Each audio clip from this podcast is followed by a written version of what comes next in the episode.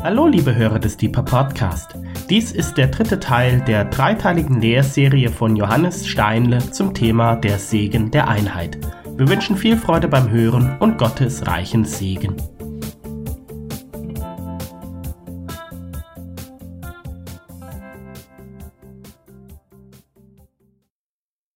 Herzlich willkommen zu unserer Deeper Lehrserie vom Segen der Einheit. Heute wird es um einen dritten Teil gehen und kurzer Rückblick auf die ersten beiden Teile. Zunächst haben wir uns damit beschäftigt, äh, um Einheitskiller, also Dinge, die Einheit wirklich gefährden und zerstören. Im zweiten Teil ging es um Bausteine einer starken Einheit und heute wollen wir uns noch mit mehr Aspekten zum Thema Einheit beschäftigen. Insgesamt ist es ja so, dass Gott wirklich Beziehung liebt. Er hat uns für Beziehung erschaffen. Er hat uns nicht als ja, Alleinunterhalter gedacht, sondern er wollte gerne, dass wir miteinander als Team unterwegs sind, dass wir Freundschaften schließen.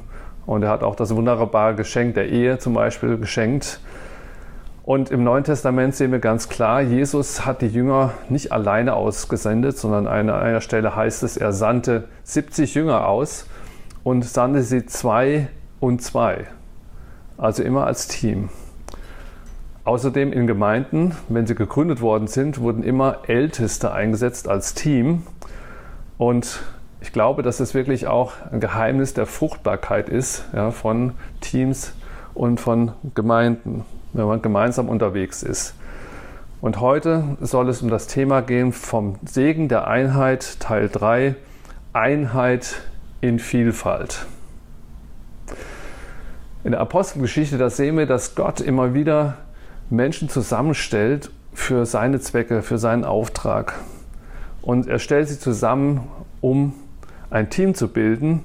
Und heute wollen wir uns zunächst mit zwei Männern beschäftigen, wir wollen uns mit zwei Männern beschäftigen, Paulus und Barnabas. Und das ist mein erster Punkt. Paulus und Barnabas unterschiedlicher kann ein Team kaum sein. Also Gott hat es nicht so gedacht, dass er Menschen, die möglichst gleich sind, zueinander stellt, sondern oft ist es so, dass sie sehr verschieden sind und er hat damit seine besonderen Zwecke. Und zunächst möchte ich mal kurz den Barnabas vorstellen. Und da hören wir in Apostelgeschichte 4, Vers 36 folgende. Josef aber, der von den Aposteln Barnabas genannt wurde, was übersetzt heißt, Sohn des Trostes, ein Levit und Zyprer von Geburt, der einen Acker besaß, verkaufte ihn, brachte das Geld und legte es zu den Füßen der Apostel nieder. Barnabas, der Sohn des Trostes, oder man kann auch sagen der Ermutigung. Im Griechischen steht da das Wort Paraklesis. Ja, die Bibelkenner wissen, der Heilige Geist wird auch als Paraklet, als Tröster, als Ermutiger bezeichnet und diesen Namen hat er von den Aposteln bekommen, schon relativ bald, weil sie gemerkt haben, ja, das ist die Kerngabe von Barnabas. Ja, er ist einer, der wirklich ermutigt. Oder man kann auch sagen, er ist jemand, der das Gute in anderen Menschen sehen kann. Das wird schon dann deutlich, ziemlich bald im Kapitel 9 der Apostelgeschichte in Vers 26, da wird von Paulus berichtet, wie er nach seiner Bekehrung nach Jerusalem geht und er versucht sich so zu den Jüngern zu halten und die sagen natürlich, was, der will sich jetzt zu uns halten hier, der hat uns doch verfolgt. Also sie glauben ihm nicht und es ist große Furcht. Und dann heißt es aber, Barnabas nahm diesen Paulus und brachte ihn zu den Aposteln. Warum konnte Barnabas das tun? Weil er tiefer gesehen hat. Er hat das tiefe Potenzial und das große Potenzial von Paulus gesehen und er hat auch seine Bekehrung als echt gesehen und auch seinen großen Auftrag schon. Barnabas ist deswegen ein Bürger für den äh, Paulus geworden. Er ist ein Türöffner geworden und hat ihn sozusagen zu den Aposteln hingeführt und sich für ihn eingesetzt. Und ich habe das einfach mal so genannt, Barnabas ist ein Seher. Ja. Barnabas sieht das Gute in Menschen. Er ist ein Ermutiger, er ist ein Sohn des Trostes. Er sieht nicht, was vor Augen ist, sondern er sieht das Herz an, so wie es im Alten Testament auch heißt. Und wir müssen uns klar machen, ohne Barnabas hätte Paulus keine Chance gehabt. Ohne Barnabas wäre Paulus nie der berühmte Apostel geworden. Barnabas war ganz wichtig, er war der Türöffner, er war der Ermutiger, er hat das Gute gesehen im Menschen. Noch ein weiteres Beispiel für diese Kerngabe von Barnabas. Ähm, als eine Gemeinde oder als eine Gruppe von Leuten sich in Antiochia bekehrt hat, da haben die Jerusalemer gesagt, da muss mal jemand hingehen ja, und schauen, ob das nun wirklich alles so in Ordnung ist. Ja, und haben einen Inspektor gesucht, jemand, der schaut, was da ist. Und haben den Barnabas ausgesucht und haben ihm gesagt, geh du mal hin und prüf diesen Aufbruch. Und da lese ich jetzt noch aus Apostelgeschichte 11, Vers 23 folgende. Als dieser dorthin gekommen war und die Gnade Gottes sah, wurde er froh und ermahnte sie mit festem Herzen beim Herrn zu bleiben. Denn er war ein bewährter Mann voll Heiligen Geistes und Glaubens und viel Volk wurde dem Herrn für den Herrn gewonnen. Ich weiß nicht, ob Sie diesen berühmten Satz über Cäsar, den Kaiser, kennen. Er kam, er sah, er siegte. Ja. Ähm, so ähnlich muss ich das bei Barnabas auch sehen. Er kam in diesen Ort, er sah, was dort war. Hier heißt es, und er sah die Gnade Gottes. Er wurde froh, dann war nicht er siegte, sondern es entstand viel Frucht. Er brachte viel Frucht an diesem Ort. Und auch hier wird wieder deutlich, Barnabas hat diese Kerngabe. Er sieht das Gute, er kann das Echte sehen. Und er, heißt es, er ermahnte sie, man kann auch übersetzen, er ermutigte sie, mit festem Herzen beim Herrn zu bleiben. Und ist das so wichtig, ähm, in Gemeinde, im Hauskreis, egal in welchem Kontext, auch im Gebetshaus, es ist sehr wichtig, dass es solche Barnabasse gibt. Wenigstens einen, ja, der das Gute in anderen sehen kann, der das wecken kann. Also Barnabas spielt eine große Rolle und das wird oft übersehen. Barnabas ist in der Anfangszeit sehr wichtig in der Gemeinde und er ist auch jemand, der die Initiative ergriffen hat. Und wie gesagt, schon, wie schon gesagt, er führt Paulus bei den Aposteln ein. Und ähm, dann geht er aber auch später los, weil Paulus, das sage ich gleich noch, er hatte dann eine Zeit, wo er erstmal weggeschickt worden ist. Und dann merkt aber Barnabas, jetzt ist es Zeit, wieder nach dem Paulus zu schauen. Und er, er sucht ihn, er sucht ihn auf, er findet ihn und er bringt ihn dann in diese Neugemeinde in Antiochien. Und er ist sozusagen jemand, der wirklich initiativ ist und dem Paulus sagt, komm, du bist jetzt da wichtig, komm zu mir, komm zu uns und wir wollen gemeinsam diese Gemeinde aufbauen. So vielleicht zunächst mal zu Barnabas. Also er ist ein Sohn des Trostes und hat ein ganz spezielles Profil. Und dann kommt Paulus dazu und, oder Barnabas sucht auch den Paulus und er ist ein Mann, der ein ganz anderes Profil hat. Schon vor seiner Bekehrung hat man gemerkt, er ist ein, ein Mann mit voller Leidenschaft und Eifer, fast schon hin zum Fanatismus. Von ihm heißt es, er die verfolgte die Gemeinde über die Maßen. Er war sehr zielstrebig, er war fokussiert und er war auch ein Stück weit leistungsorientiert, kann man sagen. Und in der Phase vor seiner Bekehrung haben diese Eigenschaften aber wirklich viel Schaden angerichtet. Er war jemand, der wirklich die Christen verfolgt hat, hat sie zu Tode gebracht und er war voll auf dieser Mission.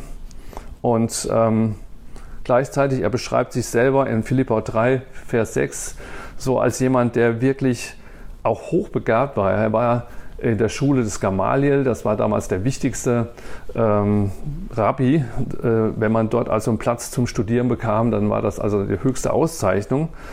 Und dann sagt er, ja, ich war der Beste, ja, ich war der beste Student, der Beste von allen. Und dann noch zusätzlich nach der Gerechtigkeit vom Gesetz gefordert, untadelig. Also merkt der Paulus, der was er gemacht hat, hat er ganz gemacht. Und ähm, er war fast schon wie so ein Perfektionist und hat gesagt, ich war wirklich der Beste ja, in dem, was ich da gemacht habe. Und dann wissen wir, dass Jesus ihm in einer ganz dramatischen Weise begegnet und Paulus kehrt um, er wendet sich total in die andere Richtung und es geht eigentlich mit derselben Leidenschaft, die er vorher eingesetzt hat, um die Christen zu verfolgen, geht es in die andere Richtung und er setzt sich für Jesus ein. Aber das Ergebnis ist, dadurch, dass er das so ja, mit Leidenschaft tut, ähm, dass er sehr bald in Schwierigkeiten kommt und auch Verfolgung erlebt. Das heißt an einer Stelle, er treibt oder er trieb die Juden in die Enge. Ja. Er hatte so viel Wissen und er hat so viele Argumente haben, für den neuen Glauben, dass er sie in die Enge getrieben hat. Ähm, und das Ergebnis war aber nicht, dass sie sich bekehrt haben, sondern dass sie beschlossen haben, den werden wir umbringen. Und es war, ähm, ja, es war, das Ergebnis war im Grunde genommen, ja, dass er schon innerhalb von kürzester Zeit eigentlich vor dem Ausstand. Und die anderen Jünger haben das gemerkt, ja, da ist der Paulus, der ist noch so, ähm, da, der braucht noch eine gewisse Formung und haben ihn letztlich erstmal aus dem Verkehr gezogen und sie haben ihn nach Tarsus geschickt. Ja, und da gibt es einen äh, bezeichnenden Satz, Apostelgeschichte 9, Vers 31, da hatte die Gemeinde Frieden. Ja.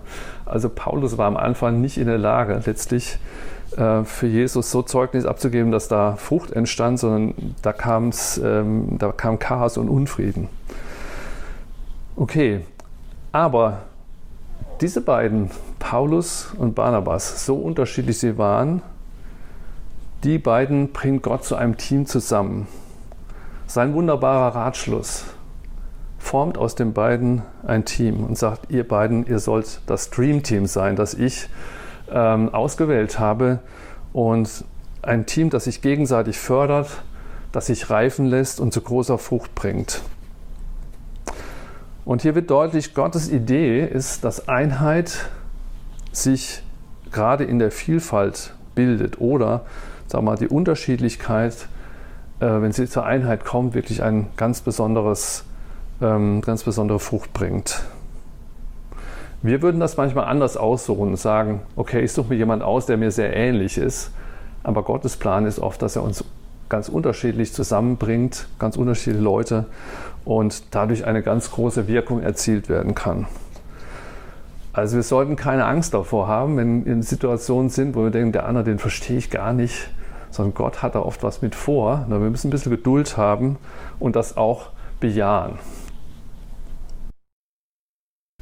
Ja, ein weiterer Punkt, der mir aufgefallen ist, der ganz wichtig ist bei dem Thema Einheit in Vielfalt, dass wir sehen, dass ein Team wirklich eine Geschichte hat.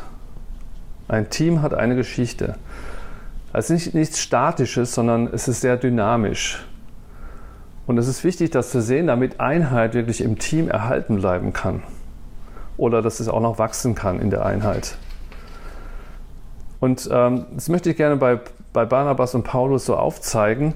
Also wie gesagt, da ist diese Stadtgemeinde in Antiochien und außer Barnabas und Paulus, den er dazu holt, das gibt es noch einige andere, das wird in der Apostelgeschichte beschrieben. Ähm, und die bilden so ein Team und äh, leiten diese Gemeinde.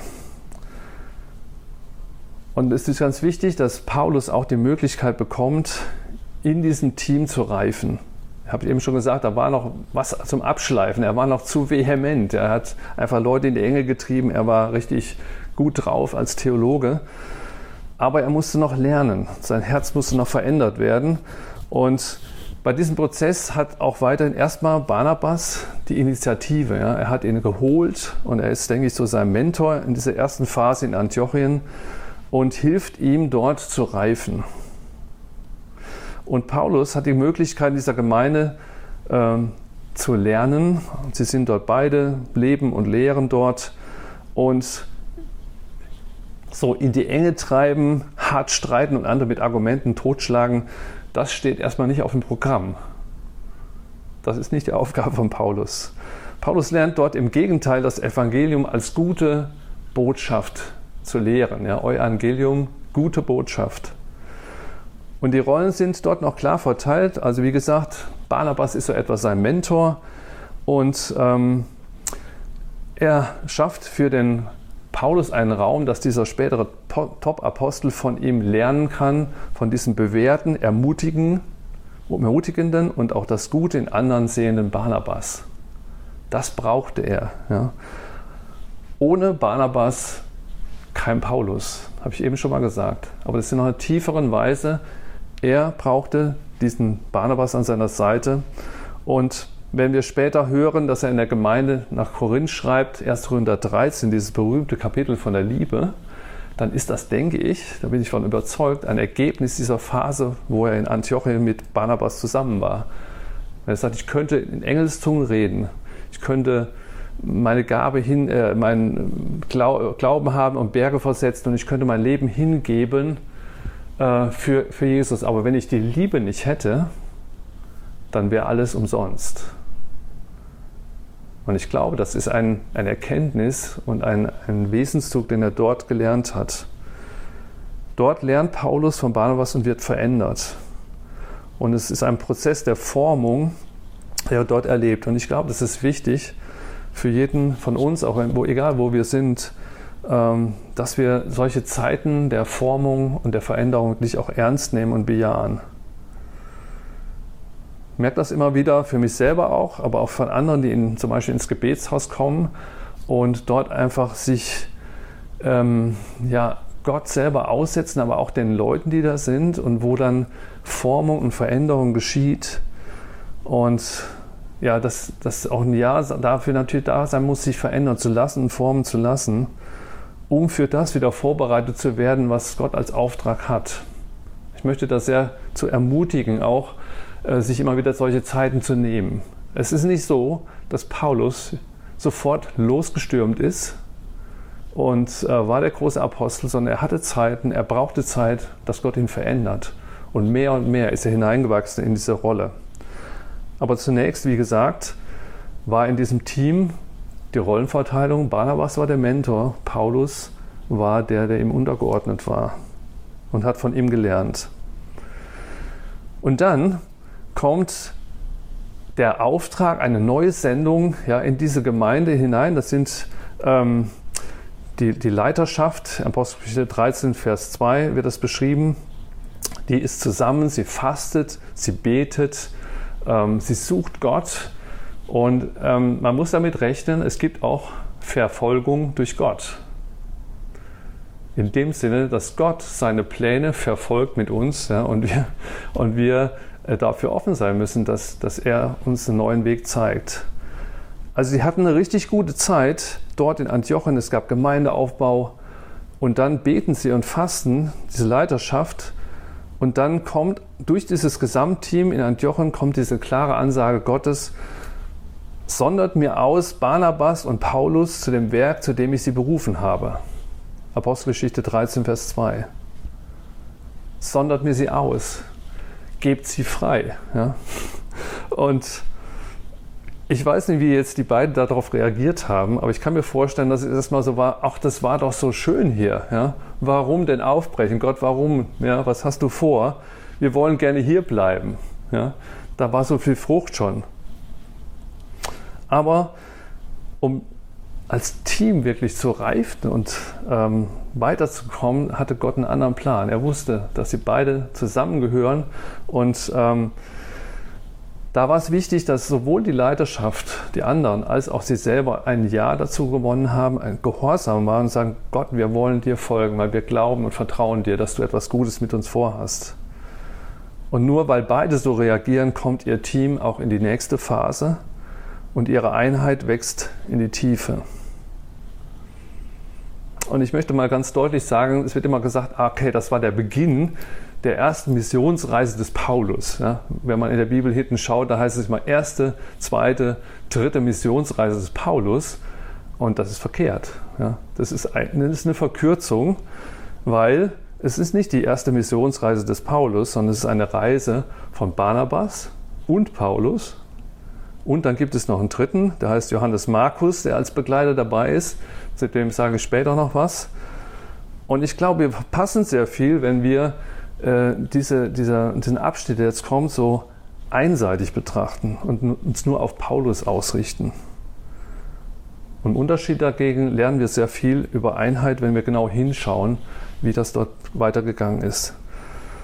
Und es ist sehr schön zu sehen, wie Barnabas und Paulus aufbrechen, wie sie gemeinsam reisen, wie sie predigen, Gemeinden gründen und Älteste einsetzen. Und für mich ist es sehr spannend zu sehen, wie allmählich eine Veränderung eintritt. Ich habe gesagt, ein Team hat eine Geschichte, es ist dynamisch und es verändert sich nach und nach ähm, auch die, die Rollenverteilung. Und mehr und mehr kristallisiert sich Paulus als der heraus, der einen besonderen Auftrag hat und auch eine Führungsrolle einnimmt. Zwei Beispiele möchte ich dazu nennen, zu dieser Entwicklung. Apostelgeschichte 13, Vers 10 äh, oder im Zusammenhang, der wird beschrieben, dass sie äh, auf ihrem Weg einem Magier begegnen, einem Zauberer, Elymas heißt er. Und sie sind eigentlich dabei und wollen dem Konsul dort das Evangelium verkünden, aber dieser Magier, der Elymas, der will das ähm, durchkreuzen ja, und macht da, versucht den äh, vom Glauben abzuhalten. Und dann ähm, schaut, heißt es, wird beschrieben, schaut Paulus ihn ganz fest an und sagt knallhart, ja, O du, voll aller List und Bosheit, du Sohn des Teufels, Feind aller Gerechtigkeit, willst du nicht aufhören, die geraden Wege des Herrn zu verkehren? Wow, das war eine Ansage. Ne? Und dann heißt es auch, du wirst jetzt deswegen, weil du jetzt äh, hier so äh, Mist machst, wirst du blind werden und wirst nicht sehen können. Und tatsächlich erblindet er. Und ich finde das interessant, ja, dass hier eine, eine Stelle ist, wo, da ist natürlich der Barnabas dabei, ja, der beobachtet ihn, eine Stelle ist, wo, wo diese Zielstrebigkeit und die Leidenschaft und auch die, die Klarheit ja, von Paulus jetzt nicht mehr in dem Sinne zerstörerisch wirkt wie vorher, sondern die kommt zum Einsatz, um hier etwas zu benennen und klar zu, äh, zu adressieren, was nicht in Ordnung ist. Und ich kann mir vorstellen, dass der Barnabas so dabei gestanden hat und hat gesagt, yes, ja, yes, Paulus. Genau so ist es. Das ist jetzt genau richtig, was du tust. Und er hat wahrscheinlich auch gemerkt, Barnabas, so der Sohn des Trostes, er hätte vielleicht ja, etwas diplomatischer gesprochen. Er hätte gesagt, ja, das geht aber jetzt aber hier nicht. Aber in dem Moment war es genau richtig, ja, dieses Profil, was Paulus hatte, um diesen Mann wirklich zu stoppen und zu sagen, so und äh, Schluss jetzt, ja, es geht nicht weiter. Und sozusagen in, in dieser Kombination, ja, Barnabas ist dabei und ich denke, er hat dann später den Paulus ermutigt, das ist genau, genau richtig, ja, dass du das so klar gesagt hast.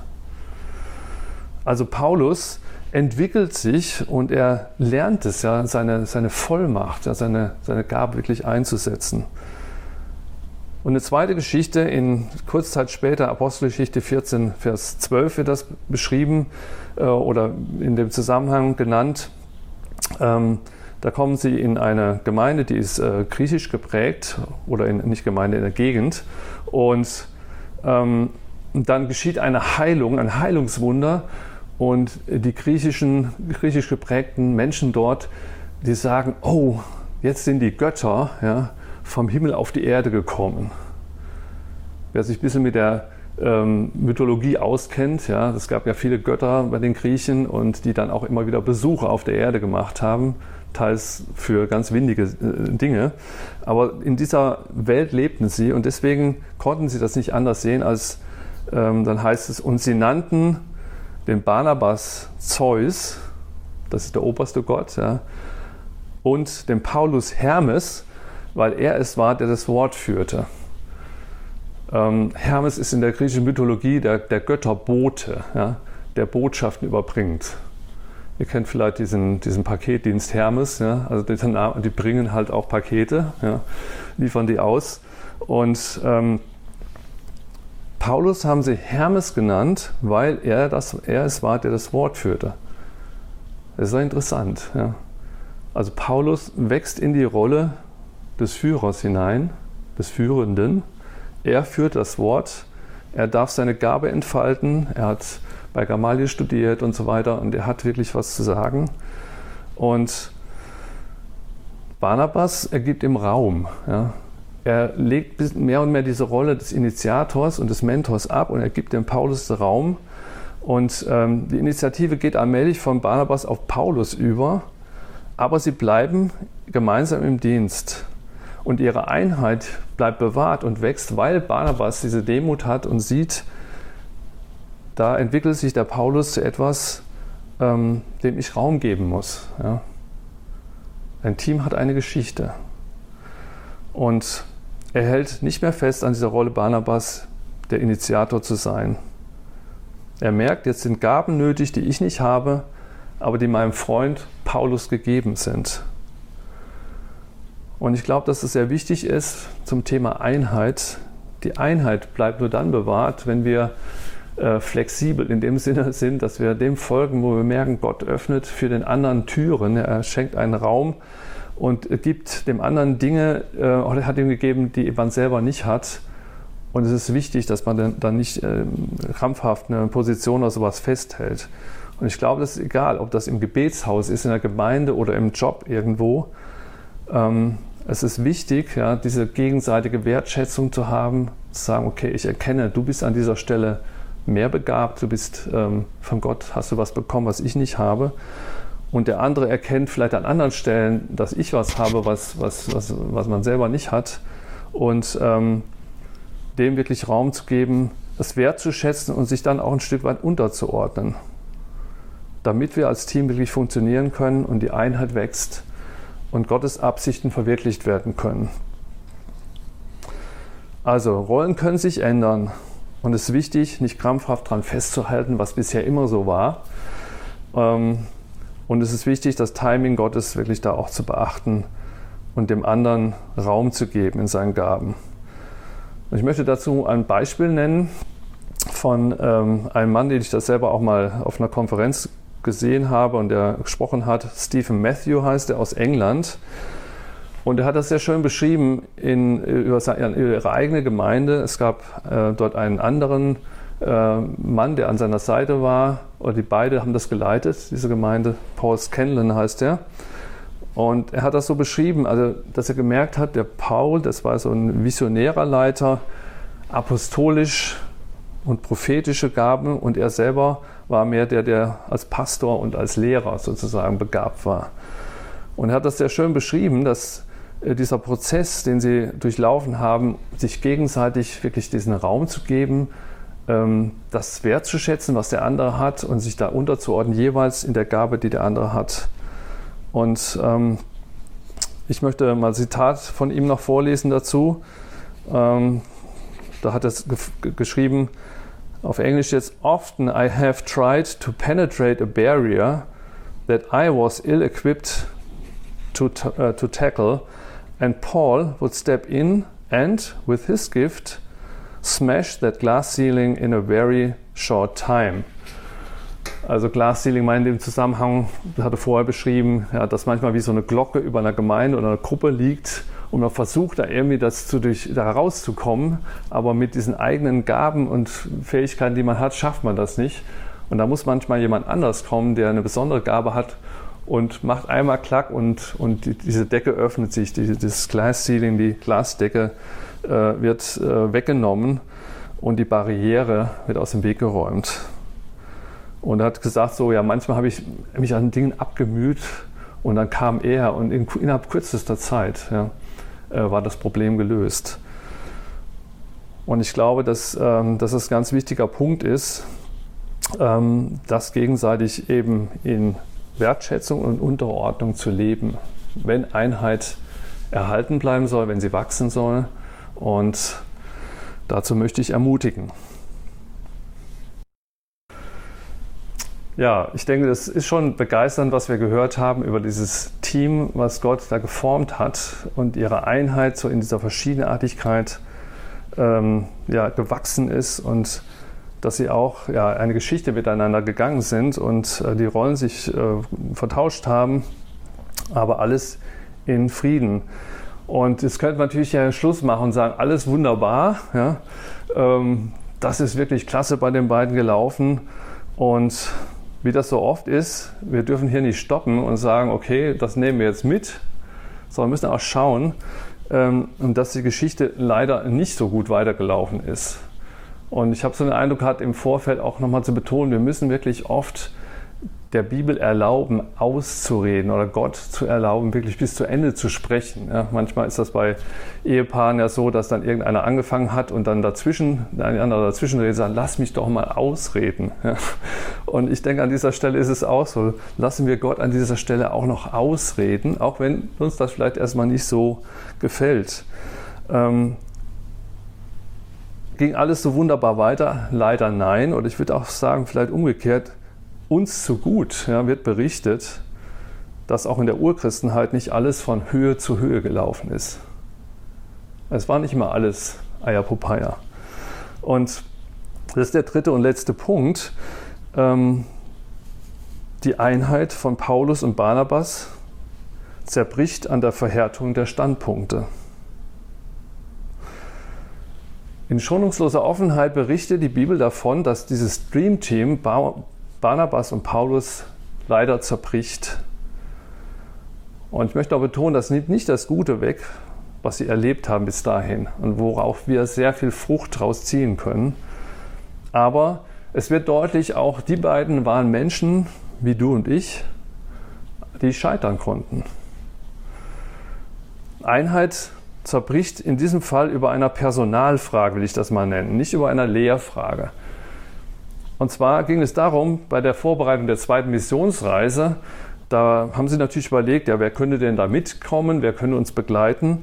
Und ähm, da macht Panabas den Vorschlag, Johannes Markus, der bei der ersten Reise schon dabei war, wieder mitzunehmen. Und ähm, es war nur so, dass er bei dieser Reise, heißt es vorher, es wird nicht näher begründet, dass dieser Johannes Markus ähm, sie verlassen hat, das Team verlassen hat und abgereist ist, so mitten auf dem, auf dem Weg. Ja. Und der Barnabas ist der Onkel von dem Johannes Markus, ähm, der wollte ihm nochmal eine zweite Chance geben. Auch wieder so, denke ich, von diesem Blickwinkel her, er hat was gesehen in dem Johannes Markus und wollte, ihm, wollte dem auch Raum geben und ihn noch weiter fördern. Und ähm, Paulus, da heißt es aber jedoch, weigert sich. In Apostelgeschichte 15, Vers 38 heißt es, Paulus aber hielt es für richtig, den nicht mitzunehmen, der in Pamphylien von ihm gewichen war. Er hat gesagt, also das mache ich nicht nochmal. Ja. Äh, der taugt nichts, der ist nicht beständig genug. Das läuft gar nicht. Und äh, ja, Paulus kann ja dann auch sehr deutlich sein und sein Statement geben. Und dann heißt es weiter, es entstand nun und da nehme ich einmal die äh, Übersetzung von Elberfelder, es entstand nun eine Erbitterung, sodass sie sich voneinander trennten. Also es entstand ein richtig heftiger Streit und ähm, ja, wir kennen das auch, eine erbitterte Auseinandersetzung. Ja, mit dem Resultat Bitterkeit, ja, dass sie sich getrennt haben. Sie konnten nicht mehr die Einheit dieses Teams bewahren. Und dann heißt es so ein bisschen lapidar, du, dann hat eben Barnabas den Johannes Markus gewählt und ist abgereist und Paulus hat sich den Silas ausgewählt. Silas war ein, einer der Leiter auch in Antiochien mit gewesen. Und ja, man kann sagen, ja gut, das war eben, die haben sich halt getrennt. Und ein Ausleger sagt, auch ein Bibelausleger, ja, man muss sehen, auch die, die Pläne Gottes ja, sind manchmal anders. Aber es ist doch schön, dass es jetzt eine Verdopplung der Teams gegeben hat.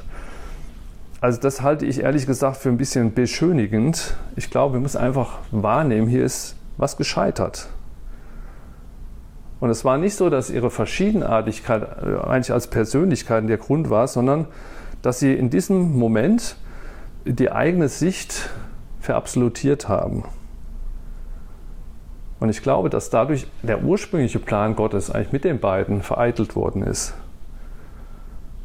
Also manchmal ist es so, dass äh, dadurch, dass man auf die eigene Meinung pocht, ja, dass man sich verhärtet und dadurch Einheit verloren geht, ist auch nochmal eine Art, auch nochmal äh, ein Aspekt, ein Einheitskiller, ja, der ähm, manchmal wirklich die Einheit zum Scheitern bringt. Und es wäre besser gewesen, ja, sie hätten so einen Mediator gehabt, nennt man das heute. Ja? Einer, der vermittelt. Ja, diese schroffen Standpunkte irgendwo äh, dass sie das Stück weit auch sehen können, sich aufeinander zubewegt hätten. Ähm, wir sehen das ist ein gutes Beispiel in Apostelgeschichte 15, wo auch ähm, über die Frage gerungen wurde, also in der Sachfrage theologische, ob sich Neubekehrte auch überschneiden lassen müssen. Und da heißt es, als sie sich lange gestritten hatten, ja, da ergriff der Jakobus das Wort und äh, er ist sozusagen der Mediator, der in diesem Moment die richtigen Worte findet und so dann, so dann kommen sie da am Ende wirklich zu einem einheitlichen Beschluss. Sie haben sich nicht getrennt, sondern haben gemeinsam beschlossen, okay, das meint jetzt Gott und haben das den Gemeinden mitgeteilt. Ähm, ich möchte einfach darauf hinweisen, ja, dass auch das passiert ist. Und das heißt also, Einheit ist nicht etwas, was äh, nicht angegriffen werden kann, sondern wir müssen immer schauen, ähm, dass wir miteinander auf dem Weg bleiben. Und wenn solche Sachauseinandersetzungen sind oder Personalauseinandersetzungen, wirklich nicht zu schnell ähm, die Flinte ins Korn zu werfen oder uns zu trennen.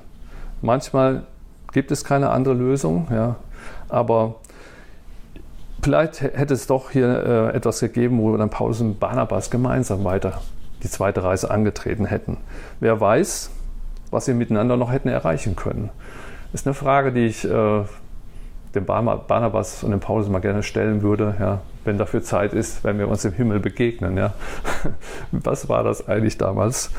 Und immerhin, das möchte ich auch noch zum Schluss sagen, ähm, äußert sich ja Paulus später noch zweimal positiv über den Johannes Markus. Zum Beispiel 2 Timotheus 4, Vers 11, da heißt es, der ist mir nützlich zum Dienst. Ja. Also irgendwo ist Paulus auch zu einem Punkt gekommen, wo er ähm, die Gaben und das Gute in Johannes Markus hat sehen lernen. Ja. Ähm, es könnte sein, dass es ein bisschen auch ein Hinweis ist, dass Barnabas da nicht so, äh, vielleicht dann doch recht gehabt hat, aber ähm, okay. Jedenfalls äh, ist von Barnabas dann nie mehr die Rede eigentlich danach in der Bibel und es ist schon schade, ne, dass da ähm, dieser, diese Einheit zerbrochen ist.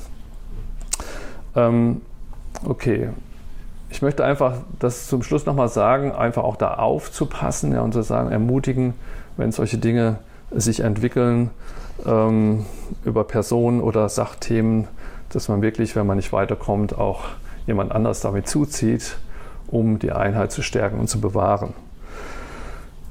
Ja, soweit zu diesem heutigen dritten Thema. Damit möchte ich erstmal diese Lehrserie auch abschließen und wir merken einfach, Gott liebt Einheit.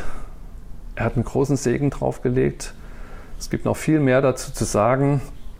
Ähm, aber unter anderem ist es schon so, dass er sagt, dass, wenn, wenn Jesus sagt, okay, mach sie eins, damit die Welt erkennt, dass du mich gesandt hast. Also in der Einheit liegt eine große Kraft auch ähm, für Menschen, für Gott und für Jesus zu gewinnen.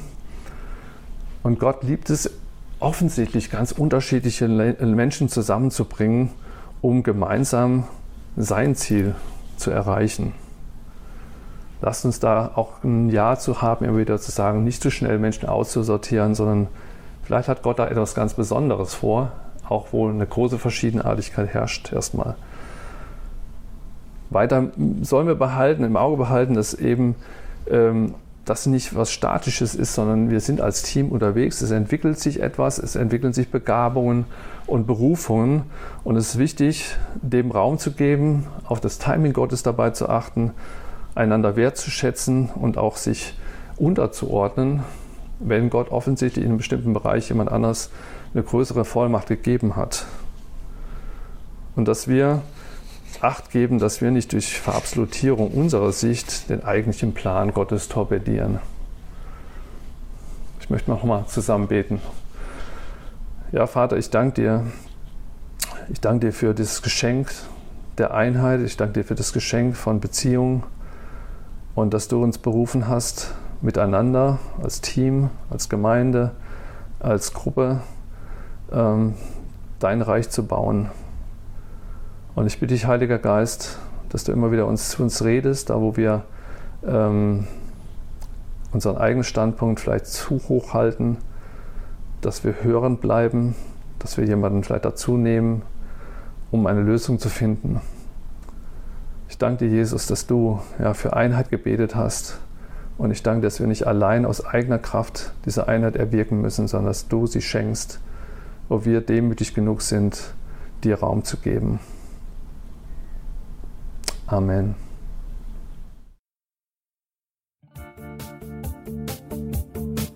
Liebe Hörer, wenn Sie noch weitere Abende aus unserer Deeper-Serie mit und nacherleben möchten, besuchen Sie uns einfach auf unserer Webseite www.gebetshaus-freiburg.de.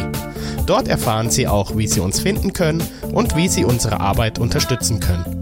Wir hoffen, Sie hatten viel Freude beim Hören und wünschen Ihnen noch Gottes reichen Segen.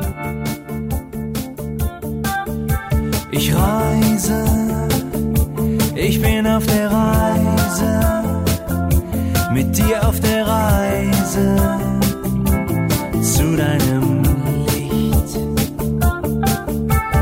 Jesus, du bist mein mein einziges Ziel. Du bist mein Licht. Ich will tiefer, weiter, höher, schneller, intensiver, klarer.